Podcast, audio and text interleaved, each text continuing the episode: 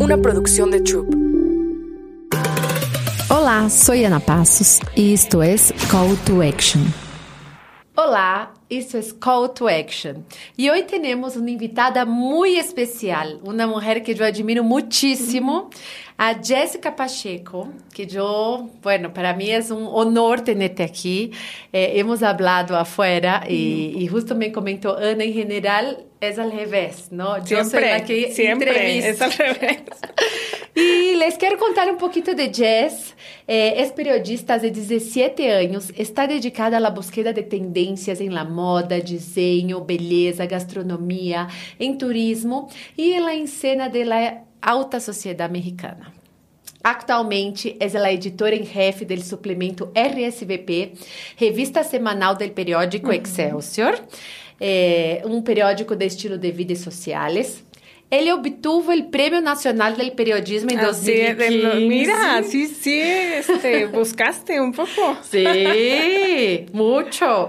Eh, con la conducción del programa Entre Mujeres, uh -huh. la entrevista de Excelsior TV. Ela é cofundadora de Soy Mujer, um espaço dedicado a distintas facetas da mulher contemporânea. Isso eu não sabia. É, me encanta. E eu estive pensando duas palavras é, que descrevem muito a Jess. Para mim, es el profesionalismo y la inteligencia emocional. Ay, qué linda. Bienvenida. No, y saberlo de ti es un honor. Sí, ya te había comentado en algún momento, yo digo, Jess, tienes una inteligencia emocional. Porque aparte yo también te admiro muchísimo. Yo te he seguido desde casi casi que llegaste a México. Y he visto todo lo que has logrado y de verdad que te admiro muchísimo y te agradezco mucho haberme invitado, porque sí, siempre estoy del otro lado, entonces me hiciste pensar. Sí, qué bueno, porque hoy eres la estrella y queremos saber, queremos saber todo, porque son muchos años y desde que te convertiste en editora jefe de uno de los más importantes periódicos de México, ¿cuáles fueron los mayores desafíos que enfrentaste en ese camino? Uf, muchísimos, muchísimos, porque mm, yo empecé a trabajar en periódicos en, desde 1999, o sea, imagínate, el siglo pasado. Entonces, son eh, las estructuras laborales, las estructuras sociales no eran las mismas que hay ahorita y tampoco la apertura que hay ahorita. Yo a los dos años de empezar a trabajar me embaracé y nació mi hijo a los, al tercer año. Entonces, creo que ese fue el principal reto, eh, llevar a mi hijo, la, crianza, el crecimiento de mi hijo, a la par con el crecimiento profesional. Entonces, y no, no había la apertura que hay ahorita. Estaba en una empresa que no tenía tanto apoyo a la maternidad, que no priorizaba ese tipo de cuestiones, que por empuñar el, la igualdad de género pues se olvidaba de que las mujeres, a pesar de que, pues sí queremos igualdad, pero también tenemos responsabilidades como mamás o la maternidad que no existe del lado de los hombres, ¿no? Sí, entonces fue bien desafiante porque al final tenías que mantener tu puesto y cuidar el bebé y... ¿No? ¿Y alguna otra cosa que sentiste como que fue muy duro en ese periodo? Que eh, en el ámbito en el que yo me desarrollaba no era un ámbito como lo es hoy en la vida y estilo y sociales en el país o en el mundo en ese entonces no existían, por ejemplo, las agencias de relaciones públicas. Entonces, tú tenías que encontrar la manera de buscar la información por tus propios medios. Ahora ese es un gran recurso. Es un ganar-ganar mucho, ¿no? El que tenemos los periodistas con las agencias, porque es un canal directo sí, a la información. Te lo facilita. Antes no. O sea, antes tenías, que, hablar directo con el diseñador de moda o con el, la moda no era lo que era ahorita. O sea, te estoy hablando de hace 23 años. Wow. Entonces, sí. era hacer una labor de reporteo sumamente intensa para descubrir dónde estaban, quiénes eran, saber qué era atractivo, no había redes sociales. O sea, parece que estoy hablando de la prehistoria, pero de verdad así era. No, pero todos estos cambios pasaron en los últimos 15 años. Es impresionante. Y Jess, ¿cómo ha sido la historia más, cuál ha sido esa historia más memorable que tú publicaste o editaste durante tu carrera? Algo que dices, que dices, wow. Siento, ahorita siento como cuando yo le pregunto a alguien cuál es tu el libro favorito que has escrito, ¿no? Mm. O la canción favorita que has cantado.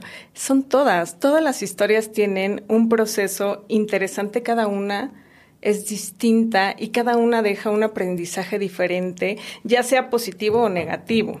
que puedes convertir. Pero si pienso como en el proyecto, más que en la historia, es justamente ese proyecto que mencionaste de Entre Mujeres la entrevista, que lo hacíamos cuatro periodistas en Excelsior Televisión, en el, eh, comenzamos en el 2013, más o menos 2014, y era entrevistar a políticos, generalmente políticos o deportistas, y les preguntábamos todo menos de su profesión. qué maravilla. Entonces el otro lado ¿no? de la persona. Entonces no sabes las cosas que nos contaban. O sea, se abrían de una manera, eran vulnerables 100% con nosotras, porque, por ejemplo, los políticos estaban acostumbrados a que les preguntaran corrientes, golpe, golpe, golpe, y ellos a sortear. Y aquí se, empezaban a sentir tan a gusto de que lo que menos nos interesaba era su postura o cuál era la ley que iban a, a este, apoyar y nos decían cosas realmente interesantes de su vida como persona, que terminabas queriéndolos. Entonces comenzamos a tener mucho éxito. así, después ya. Claro, y todo el mundo quería ya estar con nosotras porque decían, bueno, sí, esa por la oportunidad de mostrar quién soy como persona, no la tengo en ningún otro foro. Y de ahí que obtuvimos el Premio Nacional de Periodismo por ese programa. Wow. Sí, porque hoy ya con los podcasts y eso se abrió mucho para conocer la, las personas desde otro lugar. Por Pero antes era muy, a ver, te voy a entrevistar solo sobre tu profesión. Por supuesto. Justo Andrea Morelli. Que, ah, ve. Sí, sí me, me, platicó sobre eso, que es una, pues, eh, gran, eh, gran directora, ¿no? Y dijo que recentemente hizo una entrevista hablando de su pasión por los caballos. Y dijo, fue algo que, no sé, fue, me encantó. No esperaba, ¿no? Que me empezaran a preguntar por ese lado. Es que sobre todo en los personajes públicos tú ves eso. Tú ves el lado público y hacia donde ellos quieren mostrarse. Pero siempre detrás hay historias interesantes. O sea, cada persona tiene una historia súper interesante detrás y vamos a saber las, la tuya. eh, ¿Cómo manejas la presión de lidiar con ese equipo todo el tiempo de editores, periodistas y asegurarte que se cumplan los estándares? Porque yo sé que eres perfeccionista. Sí, muy. Yo he estado contigo en cenas, así sentadita una del lado de la otra, y tú aquí con el teléfono de estoy haciendo el cierre. Entonces veo ese compromiso. Eh, ¿cómo, ¿Cómo manejas esa presión en el día a día? Mira, hay veces que no sé, cuando me preguntan cómo lo logras, generalmente respondo no quiero saberlo, porque el día que yo lo sepa, me voy a ir para abajo. Sí hago muchas cosas que creo que ayudan, como por ejemplo, eh, tengo que hacer ejercicio, pero tengo que hacer ejercicio como una terapia para poder liberar ese estrés. La principal considero ahorita como ya reflexionando un poco que es que estoy rodeada de un gran equipo. Siempre he pensado que uno solo no puede salir adelante por sí solo, por mucho que medites, hagas ejercicio, comas bien, nada, necesitas contención, tanto en lo profesional como en lo personal. Entonces, estar trabajando en un equipo que es igual de profesional, igual de comprometido, muy capaz, a veces más capaz que yo en otras cosas, ayuda muchísimo para que toda esa atención se, se disemine entre todos, ¿no? Entonces, todos, todos vamos jalando un pedacito de la carreta y no es tan complicado de esa manera. A que si intentas tú solo, o sea, ser la mujer superpoderosa, que yo puedo todo y yo tengo que estar encima de todos, me parece que eso es lo que a mí me ayuda. Y también creo que confías mucho en tu equipo. Por supuesto. ese es otro lado que delegas, yo percibo como ese lado, ¿no? Que, que, que, porque luego pasa eso y muchas coaches que yo tengo, empresas que yo voy, que las personas no delegan y no confían en sus equipos, diciendo, mejor hago yo, porque yo voy a hacer mejor, porque no confío en las personas. Y obviamente que eso, pues lo que viene es una carga de trabajo mucho más fuerte y mucho más presión. Entonces, en tu caso, yo veo que sí confías. Confío, porque los conozco, tenemos trabajando juntos muchos años, con Uriel Trejo, que lo ubicas perfecto. O sea, Uriel, si no fuera por él, yo no podría estar aquí sentada, por ejemplo, ahorita platicando contigo. y tenemos trabajando juntos casi 13 años. Entonces, él, él a mí y yo a él. Arturo Escobar también es otro de los que integran mi equipo y sobre todo me parece que hemos sido muy buenos como para conformar este equipo que las carencias de uno se compensan con las habilidades del otro. sea, yo no soy buena para todo lo que se necesita hacer en, en el ejercicio que hago profesional, pero sí sé que esta carencia me la va a compensar él porque es el mejor y el otro en otra cosa que también es el mejor. Sí. Eso yo hablo mucho también que es muy importante complementarse. ¿no? Cuando claro. tú tienes un equipo que no hay esa cuestión de la yo como líder tengo que saber todo. No, no simplemente no, no. aprovechas y te complementas y sabes que tu equipo está ahí y cada quien tiene esas fortalezas y que cubre la área de debilidad del otro y así se conforma el equipo sin tanta inseguridad, como cada quien muy seguro de, a ver, lo que yo hago bien, esas son las cosas que puedo entregar de alto sí. valor y el otro me complementa en eso, en eso. Así somos, así nos operamos nosotros y creo que por eso logramos hacer un producto como el que hacemos cada semana, que es nuestro mayor logro verlo publicado, impreso los viernes, dices, wow, sí, valió la pena todo lo que pasamos. Y bueno, de manera personal, pues sí hago ejercicio, trato de alimentarme muy bien, porque si no tienes la gasolina no avanza claro. esta máquina. Sí. Entonces, no medito, la verdad no me gusta meditar. eh, Por más que quisiera decirte que sí, sí pero no.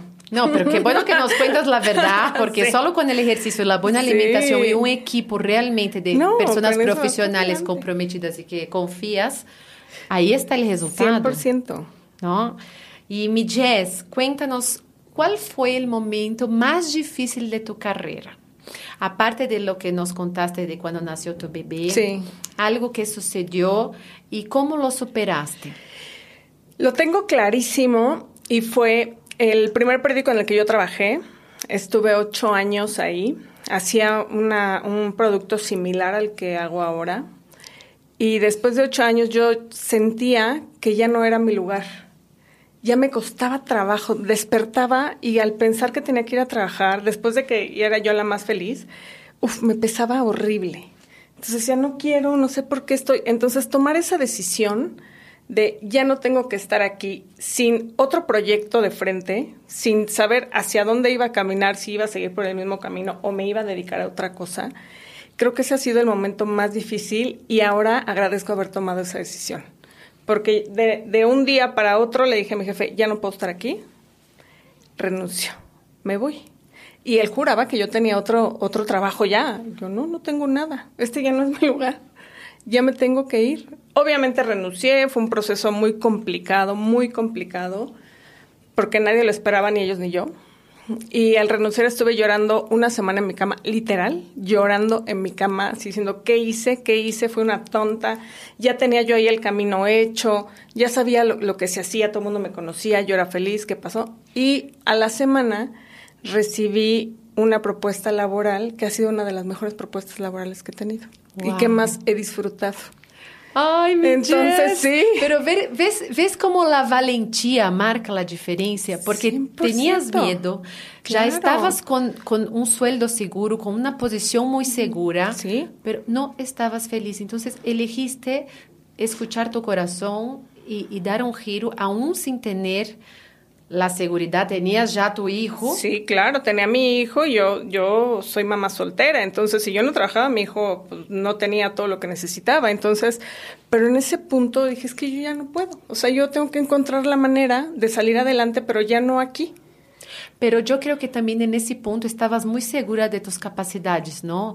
¿Qué crees que fue ese empujoncito que te, que te hizo enfrentar ese miedo?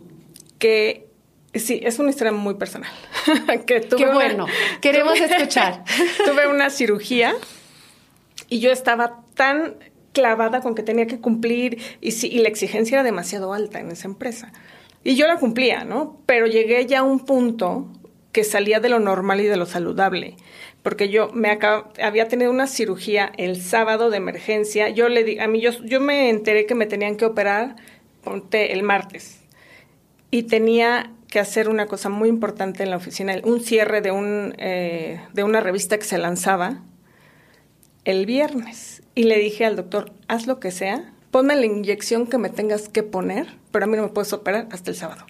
Me dijo, es que te puedes morir. Y yo, haz lo que, haz lo que sea. Ay, Dios mío, ¿a qué punto a veces llegamos, no? Entonces, qué y sí, todos los días me iba a inyectar a mi casa para que no se me reventara la vesícula. el sábado me opera y el lunes yo ya estaba en la oficina. Entonces, a mi mamá, que es una de las personas con las que siempre he contado y que ha estado a mi lado y que gracias a ella estoy también aquí, mi mamá me dijo, bueno, por favor, este, me vas a firmar un papel ante notario que si a ti te pasa algo, yo tengo la patria potestad de tu hijo, porque pues no va a andar como por ahí. Entonces, en ese momento dije, ¿qué estoy haciendo? Sí.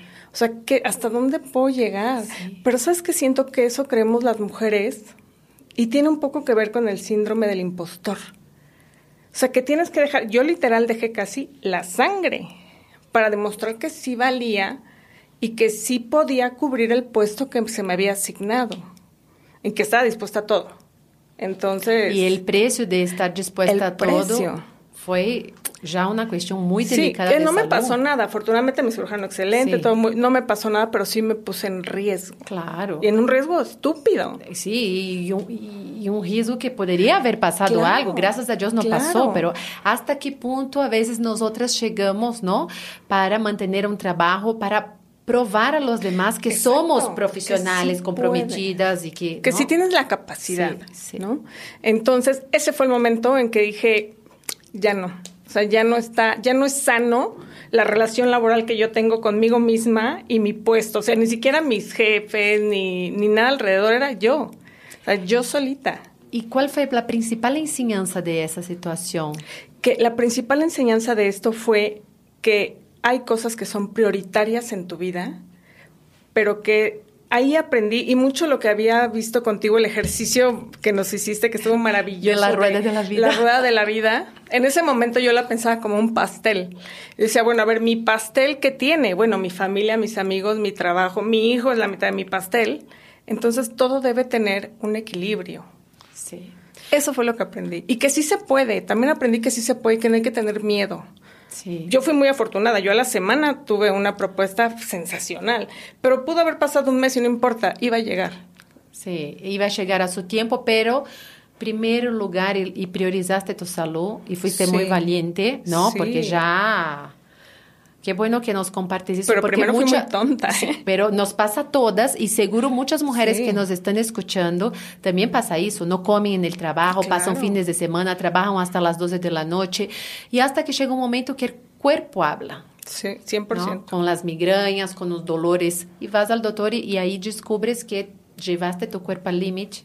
Todo. siempre te pasa factura, ¿eh? Sí, siempre. ¿Qué habilidades crees que son esenciales para tener éxito en el periodismo? Primero, que cualquier habilidad es la pasión. Aunque parezca cliché, es la pasión que tú tienes por informar, por compartir, por descubrir qué es lo nuevo que se está suscitando. Porque es una profesión, al igual que muchas otras que existen, demasiado demandante. O sea, te exige estar 24/7 porque tienes que saber todos los días, todo el tiempo, qué es lo nuevo, qué está pasando, hacia dónde se está moviendo, el campo que tú hagas. En mi caso es vida y estilo, pero el que cubre negocios igual o el que hace política de la misma manera. Es una profesión muy demandante que si no la tienes como una vocación, sufres. Entonces, ¿Y, emocionalmente hay alguna habilidad que crees que marca la diferencia? Sí, debe ser súper curioso creo que esa es la segunda más importante para mí, debe ser curioso, no debes de nada por hecho. O sea, yo era de las que iba en la calle y veía una bola y me acercaba para saber qué estaba pasando. o sea, como al, como te chisme. ya te imagino ahí. Entonces, ya veía, ah, ok, ya veía. Pero siempre tener la curiosidad, eso no se te debe de acabar nunca. Pasión, curiosidad, alguna otra cosa que, por ejemplo, si eh, fueras contratar un periodista, pues, una joven periodista esas son las principales que yo, eh, cuando yo entrevisto personas para que formen parte de mi equipo, esas son las principales. Eh, por supuesto que tengas, eh, las demás estudian, o sea, aprender a escribir, eso se estudia, la redacción, la ortografía, eso lo estudias. Pero la base es tener esa chispa que te mueve a saber qué es lo que está pasando. ¿Y cómo crees que la tecnología ha afectado el periodismo? Porque como acabamos de decir, como todo cambió en 15, 20 años, ¿no? 100%. Me voy a hacer un poquito de gresito porque la Ay, sí, vamos a estar a dos así. Eh, ¿Será la edad? Sí, yo creo, yo creo. Pues les dije que desde 1999 ya podrán hacer un poco de cuentas. No, no, no. Estaba muy chiquita, eso sí. Todavía estudiaba. Este, no diría tanto afectó, sino complementó. Y complementó de la manera en la que ya habíamos platicado antes, te decía, eh, la información llega mucho más rápido, pero también puede deformarse mucho más rápido en ese camino. Entonces te exige a ti como, report, yo como reportera, me exige verificar tres fuentes para saber que eso que está llegando es cierto. Fuentes son como quienes nos dan esa información de origen. Entonces, quizá antes, que no había tecnología, pues yo hablaba directamente contigo, Ana, y tú me decías cómo te sentías, qué querías, qué ibas a hacer. Ahora puede ser una fake news. Exacto. Ahora veo Instagram y digo, ay, Ana Paso se casó otra vez. Entonces yo no voy a decir, ah, bueno, Ana, tengo que volver, verificar eso, hablar contigo, hablar con el de lado, con el de al lado. Entonces, me parece que ha elevado la exigencia de los medios de comunicación serios, como en el que yo trabajo, donde el rigor periodístico es lo más importante. Ahí no publicas algo que no esté verificado y recontra verificado. Entonces, es una de las grandes eh, ventajas y virtudes del periódico Excelsior. Tiene más de 100 años haciendo lo que hace. Y pero por otro lado, te facilitó, nos ha facilitado mucho las cosas. La tecnología te ha ayudado a conectar de una forma mucho más fácil con las personas. Eh, ya se mueve la información mucho más rápido a una escala global. y también se está generando muchísimo contenido, ¿no? Muchísimo. Yo creo que ahora tienes el medio digital e impreso. Entonces ya generas para ambas. Sí. Entonces es más trabajo. Es, sí, sí es más trabajo, pero también eh, hay que especializarse. Como te dije, no se puede hacer todo. Yo no me encargo de la parte digital porque no soy experta en, aunque sé más o menos cómo hacerlo, porque tuve un sitio que se llamó Soy Mujer, que me encantaba ese sitio de información solo destinada a mujeres, pero hay alguien experto que lo hace. Entonces sí alimentas, pero no lo produces tú.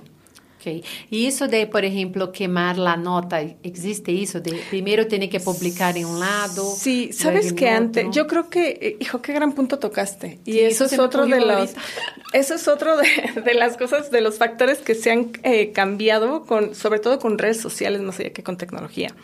Antes la exclusiva era o sea, la cuidabas, pero a piedra y lodo no soltabas tu exclusiva hasta que no se publicara, no le hablabas a nadie, no le decías a nadie, no le contabas.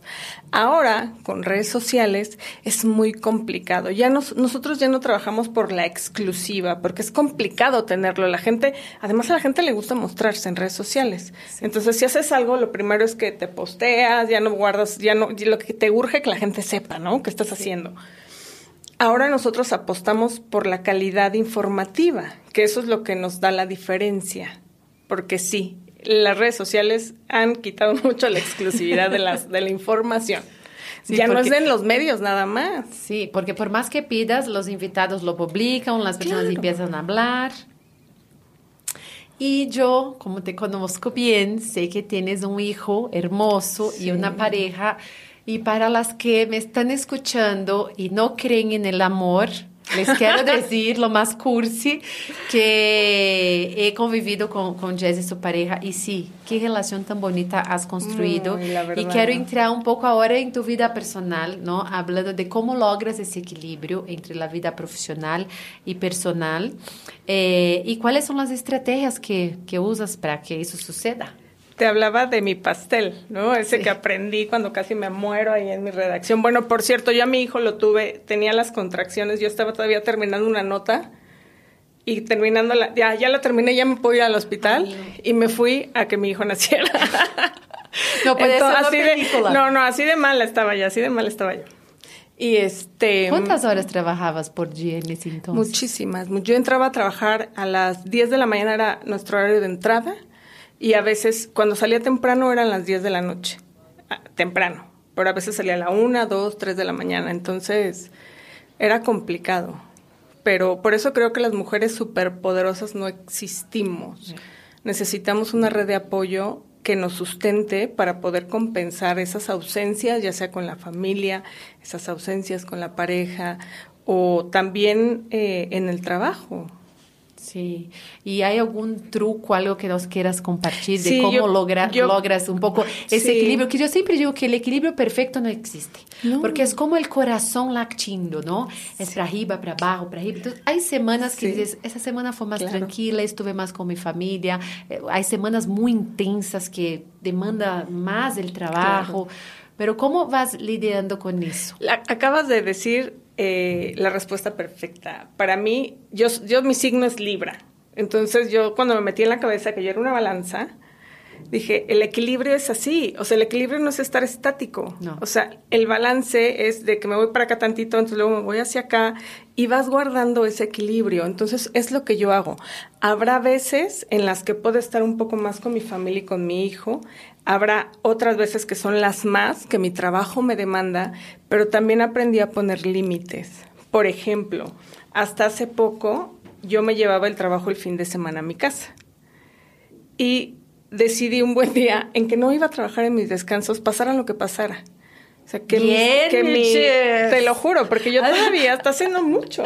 ¿Pero cuánto hace Entonces, eso? eso como dos años, todavía estábamos en pandemia, entonces yo eh, dije, bueno, yo tra- mi horario de trabajo es, no tengo un horario laboral, en periodismo no tienes un horario en el día, porque puedes tener un evento a las 8 de la mañana, una entrevista a las 7 de la mañana o otra cosa a las 10 de la noche, entonces no hay un horario como tal, pero sí días de descanso.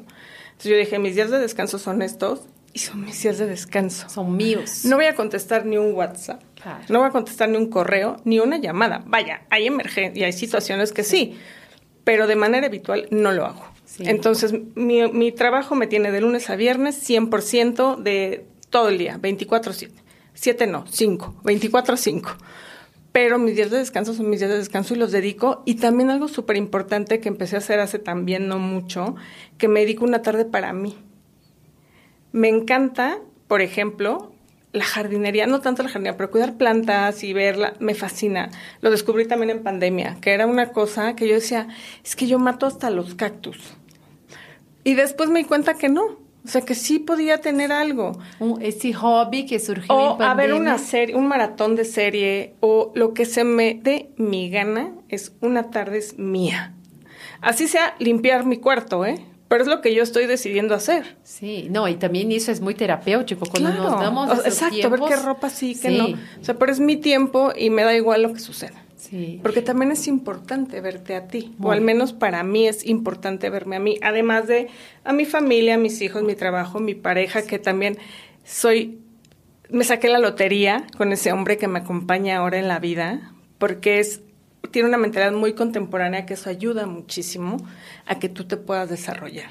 O sea, él no le teme a una mujer exitosa, al contrario, celebra mis logros, mis éxitos, eh, me impulsa a seguir haciendo más cosas, Sí. que no es fácil ahora, todavía. No, no, todavía en estos tiempos no encontramos, ¿no? No, no, no. Tantas, tantos hombres que impulsan a las mujeres. Exacto. A veces muchos se sienten menos, empiezan a tener muchos celos de ver la, la, la mujer brillando. Claro. Y eso me llama la atención, cómo él tiene esa madurez, aún siendo más chiquito. Es más joven que yo.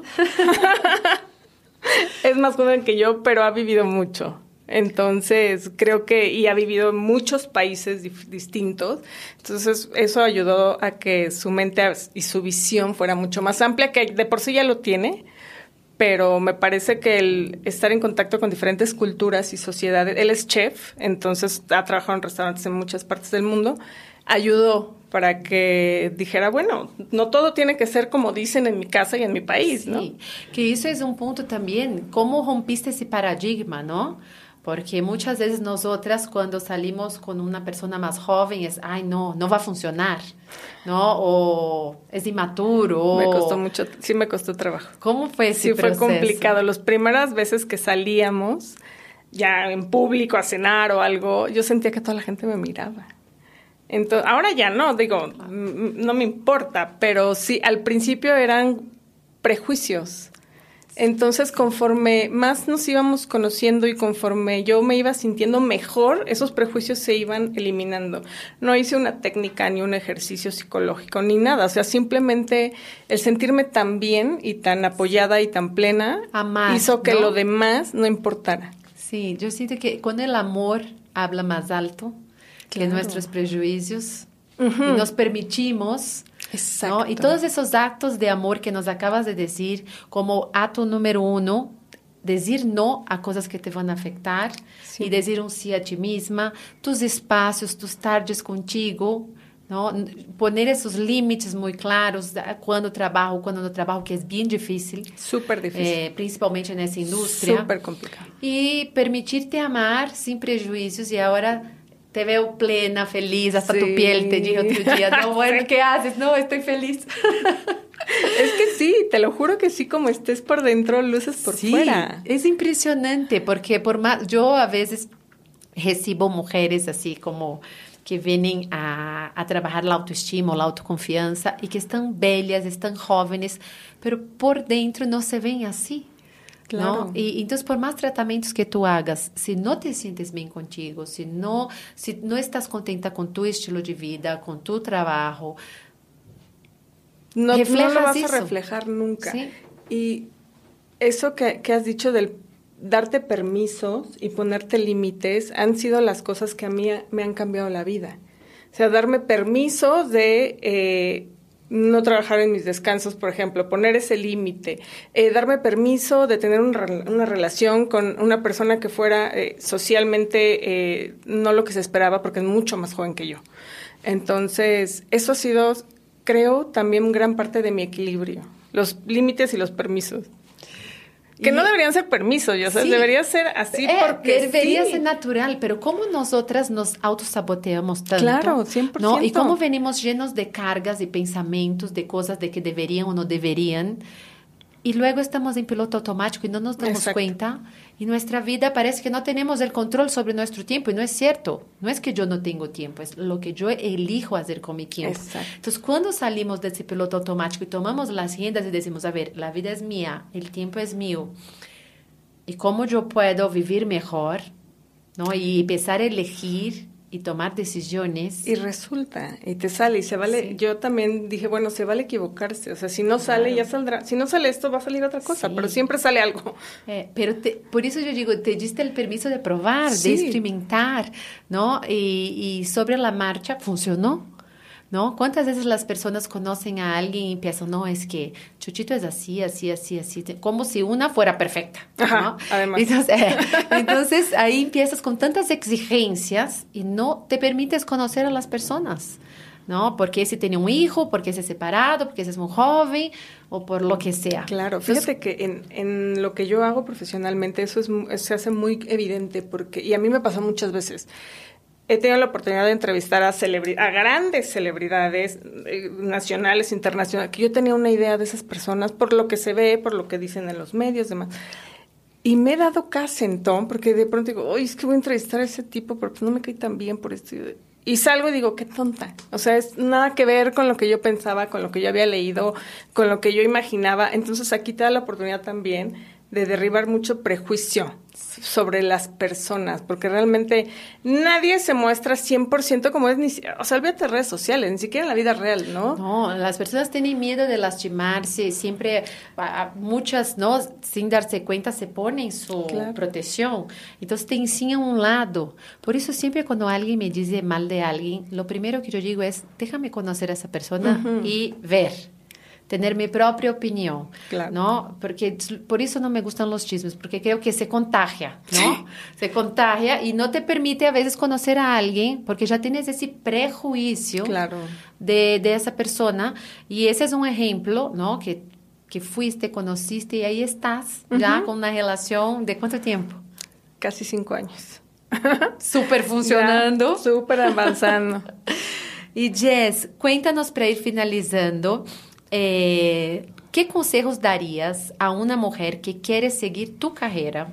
¿Cuáles son los tres pasos que para ti te han llevado donde estás hoy? Que eres esa mujer respetada, esa mujer que Gracias, tienes una carrera impresionante, intachable, eh, súper profesional, que hace las cosas con esa pasión. Ay, ¿Cuáles son linda, esas muchas tres gracias. cosas? Yo em, considero que la preparación es la más importante. Ya que tienes la pasión, ya que quieres dedicarte a esto es porque tienes la pasión. Eh, prepararte, estudiar, siempre, todo el tiempo. Eso, así como dicen los médicos, nunca dejes de, nunca deja, bueno, no en el mismo nivel, ¿verdad? Obviamente, pero siempre tienes que estarte preparando, siempre eh, yendo un poco más allá de tus capacidades en todos los sentidos, porque cuando eres periodista la gente piensa que eres un todo, ¿no? Entonces, si, cuando alguien sabe que yo trabajo en el periódico Excelsior, siempre me dice, ay, oye, ¿y qué tal la, poli, la, la ley de la no sé qué? Yo, a ver, sí sé de lo que me hablas, pero no te puedo una opinión, porque yo no me dedico a escribir de eso. Entonces, pero sí debes tener una cultura general muy importante cuando te dedicas a esto porque no sabes en, qué momento vas a entrevistar a alguien y su interés se gire para el golf o para la literatura clásica o y esta es una manera en la que tú puedes entablar y conectar con esa persona para que te platique lo que tú quieras que te platique o lo que tú crees que es interesante. Eh, después, nunca perder el piso. Cuando los periodistas que escribimos y que vivimos en el estilo de vida de lujo, de alto lujo, es muy fácil que pierdas el piso, porque tienes acceso a experiencias realmente exclusivas, que no tienen que ver con dinero, ¿eh? que así el hombre quizá más rico de este plan no puede acceder a eso porque no es una cuestión de dinero. Por ejemplo, eh, me ha tocado entrevistar a chefs que son reconocidos internacionalmente, entonces el chef tiene una cava con un vino súper especial que como nos caímos bien, dice, ¿sabes qué vamos a celebrar con esta copa de este vino? Y ese vino nadie lo puede tener. Wow. Y como ese es un ejemplo, sí. pero hay infinidad de experiencias y de vivencias que te pueden hacer perder el piso, ¿eh? de, pensar que así es, o, o, que así es la vida siempre, o que es lo que tú te mereces siempre, nada más por el hecho de ser. Ese es otro de los grandes retos y de, estar en este mundo. Y después, pues, ser siempre ético y profesional. O sea, tu trabajo y tu, lo que tú escribes no tiene que estar nunca a costa de lo que recibas. Sí, yo una ahora me hiciste pensar en la parte de ética, porque muchas veces la persona es editora de un periódico, una revista sí. muy famosa, y a veces esa persona por ese puesto se comporta de cierta claro. forma. Y una vez que ya no está ahí, ya se a quemó. Mí, eso yo ¿no? lo, lo aprendí desde el día uno, gracias a un jefe que tuve que yo considero mi mentor. Ah, me hablaste. Que sí, sí te, te, he platicado sí. de él, que también una de las grandes enseñanzas fue el que me dijo, eso no eres tú, es la silla. Y el día que esa silla esté ocupada por Juanito, Lupita, Pedrito, Juanito, Lupita, Pedrito van a tener eso que estás teniendo ahorita. Entonces, eso fue una de las más de las enseñanzas como que me quedaron más adentro y que agradezco tanto porque sí es bien fácil, o sea, es bien fácil, ¿eh? Sí, no, yo me imagino porque Perderte. todo mundo todo mundo está detrás de ti, de apapachándote, queriendo sí, una y sí, nota. primeras filas en todas las cosas, los desfiles, entonces dices, ah, entonces, pues la ética, el yo. profesionalismo. Claro, eso es básico. Y yo creo que la humildad también, ¿no? Sí, Pensando, 100%. Porque yo te veo tan 100%. accesible, tan como es que yo finalmente agradezco el tiempo que cada persona me da para hacer una pregunta, para hacer una foto, para porque finalmente es tu tiempo que me estás regalando a mí y a mi medio o al medio donde trabajo. Entonces yo siempre he sido agradecida de eso, de que me permitan compartir, porque comparten cosas que a una persona le pueden cambiar la vida, así sea lo más banal para otra. Claro. Entonces... Jess, que prazer escutar-te. Hum. Eu espero que vocês apontem esses três passos se querem ser uma grande periodista, uma grande editora. É dessa história inspiradora que demandou muita valentia. Eh, para todos ustedes que estão aqui, temos um código que chama Call to Action, que vas a poder descargar uma infografia com todas as ações que Jess nos compartilhou para que implementes em tu dia a dia. Eso es Call to Action. Sigue la cuenta de Luxury Lab Women para conocer más sobre nuestra plataforma que busca inspirar e impulsar a las mujeres a la acción con experiencias, eventos y cursos de desarrollo personal y profesional, además de nuestro podcast. Yo soy Ana Passos, Life Leadership Coach, speaker e CEO de Luxury Lab Women, criadora do método AP, que é um método que eu trabalho coaching de vida, coaching de liderazgo, inteligência emocional e programação neurolinguística. Me gostaria de agradecer primeiro no, a essa invitada a ti, super especial. Maravilla. Um brindis, um brindis. Um brindis, que maravilha no, compartir